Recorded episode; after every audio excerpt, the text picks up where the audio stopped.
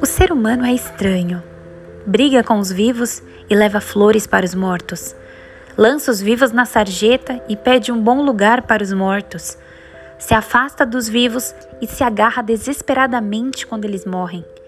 Fica anos sem conversar com o vivo e se desculpa, faz homenagens quando este morre.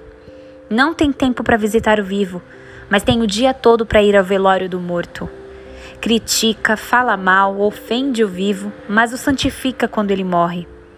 Não liga, não abraça, não se importa com os vivos, mas se autoflagela quando eles morrem.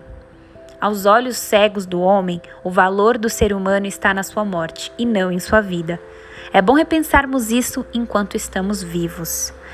Esse é um texto que eu retirei da internet. É, eu pensei, eu já conhecia esse texto, não com todas essas palavras, mas esse intuito, né, esse propósito desse texto eu já conhecia. É, eu lembrei desse texto ontem, ontem foi dia 25 de outubro, que foi aniversário da minha prima, e aí eu mandei uma mensagem para ela e tal, de parabéns. E falei para ela, prima, a gente precisa marcar de se ver e tudo mais, né?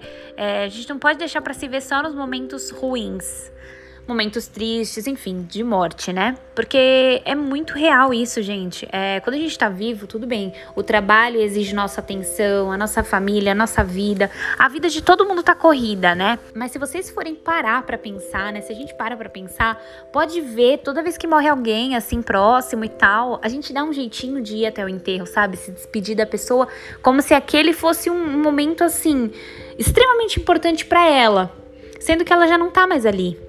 E é claro, eu, antes não entendi o propósito de velório, tá? Hoje em dia eu entendo a importância do velório para quem fica, né?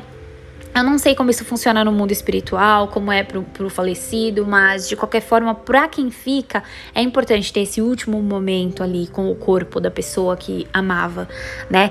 E é, é muito complicado essas coisas, gente, porque não tô falando só de mim, não tô querendo dar uma de moralista e principalmente, é, é sei lá, sabe? Ser superior. Não, porque eu também deixo muitas coisas para depois e esse depois pode não chegar. É, eu não me esqueço de um dia, tinha um amigo muito querido da minha família, né? É um casal de amigos, mas aí ele acabou falecendo antes, né? Da, dessa amiga da minha mãe. E ele me pedia para ir lá direto. Eu ia lá sempre, porque eu, eu era pequenininha na época, né? E eles mais idosos. E a gente conversava muito e ele me incentivava muito nessa parte artística, sabe? Sempre me dava canetas, me incentivava a desenhar. Eu lembro com muito carinho, assim, dos momentos que nós tivemos, assim, sabe? Era realmente como se eles fossem meus avós. Eu não tive convivência com avô, avó, nem materno, nem paterno, então eles foram os meus avós, digamos assim. E, gente, ele me chamava pra ir lá e eu ia direto pra lá, eu tava sempre lá. Mas teve uma semana que eu tinha começado a namorar nessa época, já tava, né, mocinha tal. Então ele me chamava pra ir lá e eu não ia. Ai, não dá, depois eu vou, semana que vem eu vou, tal, não sei o quê. Gente, teve um dia que eu tava na escola, era noite, eu estudava à noite. Eu recebi uma ligação dessa amiga da minha mãe, né, amiga da família é, contando que ele havia falecido e tal. Nossa, gente, aquilo para mim, assim, na minha mente, a única coisa que veio e que ficou marcada até hoje foi justamente isso. O dia que ele pediu pra eu ir lá, que ele me convidou pra ir lá. É, então, assim, são essas coisas que, que marcam, sabe? Não é, ai, mas tava na correria, mas não sei o que. A gente pode dar um tempo para tudo, sabe? É questão de prioridade mesmo. Eu tenho minha avó em Fortaleza, realmente é mais longe, né? Eu moro em São Paulo, capital. Então, tem todo um processo, tem que ter uma organização, um planejamento para ir para lá. Mas nesse caso, por exemplo, minha prima ela mora no interior.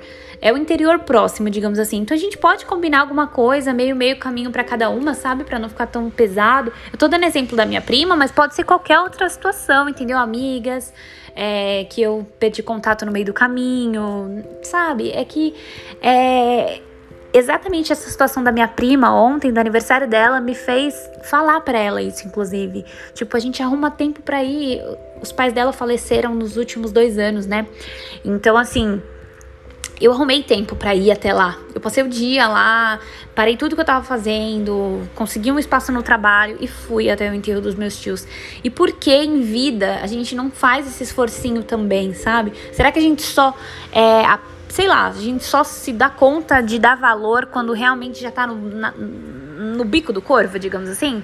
Será que não tem como a gente evitar o arrependimento, evitar essa, essa perda de tempo?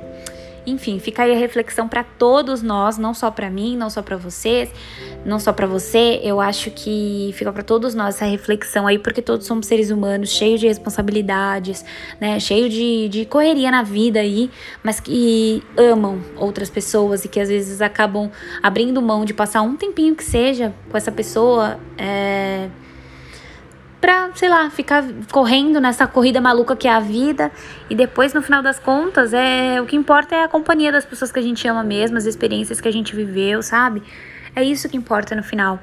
Então eu deixo aqui esse texto para vocês refletirem um pouquinho dessa, dessa, desse motivo, né, para eu ter trazido esse texto. E espero que seja de grande valia aí para todos nós, né, que a gente possa pensar e realmente é, tentar mudar as coisas enquanto estamos vivos, sabe? Tentar viver experiências enquanto estamos vivos. E não esperar até o dia da morte da pessoa para ir passar o dia com ela no velório.